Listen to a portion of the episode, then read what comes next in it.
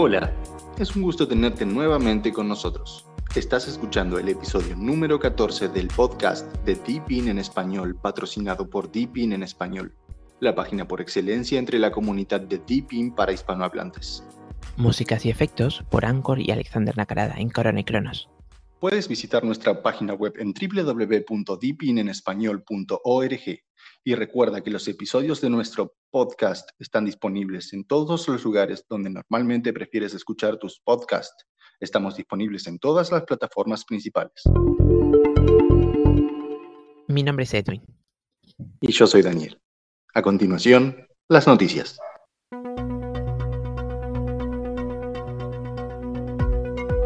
Deepin acaba de lanzar la versión final de la edición Mi 3, la cual ya se había estado probando por algún tiempo y de la cual ya hemos hablado anteriormente.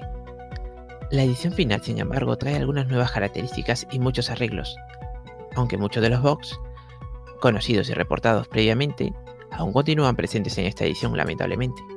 El principal nuevo error reportado por algunos usuarios y atribuido a esta edición es el hecho de que el dock o muelle como también se le conoce, no aparece en la interfaz de usuario una vez arrancado el sistema. En este momento, los desarrolladores de Latin Code, el equipo de desarrollo de nuestra comunidad, se encuentran enfrascados en el lanzamiento de un parche el cual arreglará este problema. Para el momento en que escuches este podcast, el parche ya debería estar disponible. Adicionalmente, en nuestro último artículo en la web, al cual incluiremos un enlace en la página de este episodio, incluye un comando manual que puedes ejecutar en una terminal para abrir el muelle. Visita nuestra página web para conocer más detalles al respecto. La nueva versión, compilación 11031.106, para ser más exactos, presenta nuevas funciones. Entre las más destacadas y que de seguro tendrán más efecto en la experiencia de usuario, tenemos por ejemplo el nuevo sistema de copias de seguridad y restauración, un administrador de descargas y un nuevo navegador basado en Chromium, y del cual ya habíamos especulado en episodios anteriores de nuestro podcast. La nueva versión optimiza más de 200 elementos para el entorno de escritorio y aplicaciones, entre otras, además de mejorar el rendimiento del sistema y la experiencia del usuario. Existen numerosos arreglos y cambios al centro de control.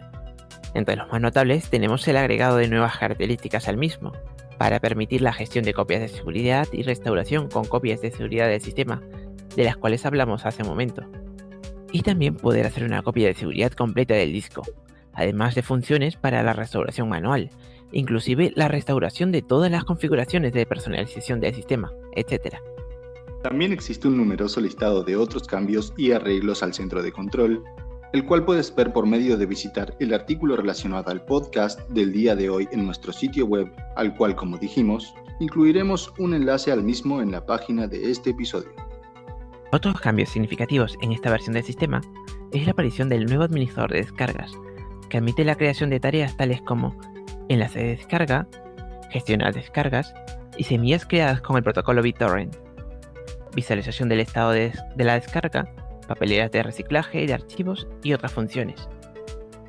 También, en esta nueva edición del sistema fue añadido un navegador que abre páginas web en segundos, con funciones fáciles de usar y un rendimiento súper eficiente. Como dijimos antes, este nuevo navegador está basado en Chromium.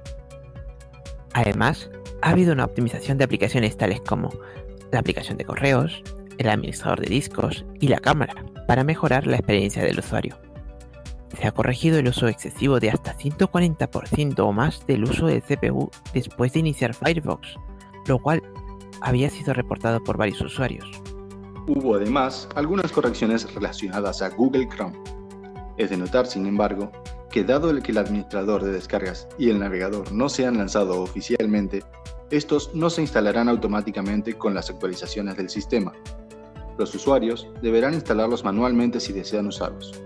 Si visitas el artículo relacionado a este podcast, encontrarás allí las instrucciones sobre cómo instalarlos en tu sistema.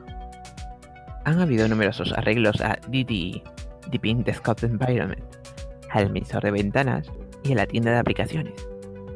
Otras áreas tales como el instalador de paquetes y el muelle también recibieron actualizaciones para corregir errores reportados anteriormente, siendo significativa y bastante larga la lista de correcciones al instalador del sistema de Deepin, el cual se usa a la hora de realizar instalaciones limpias del sistema en máquinas nuevas o instalaciones desde cero. el lanzador o menú de aplicaciones, el administrador de fuentes y la característica de actualizaciones del sistema también recibieron arreglos. Es de notar, sin embargo, que se publicó también una lista de problemas conocidos que no se pudieron arreglar antes de la salida de esta nueva compilación del sistema, las cuales mencionamos a continuación. Problema de visualización en la vista multitarea con las miniaturas de la ventana. En el centro de control, en el área de personalización, existen algunos problemas de visualización.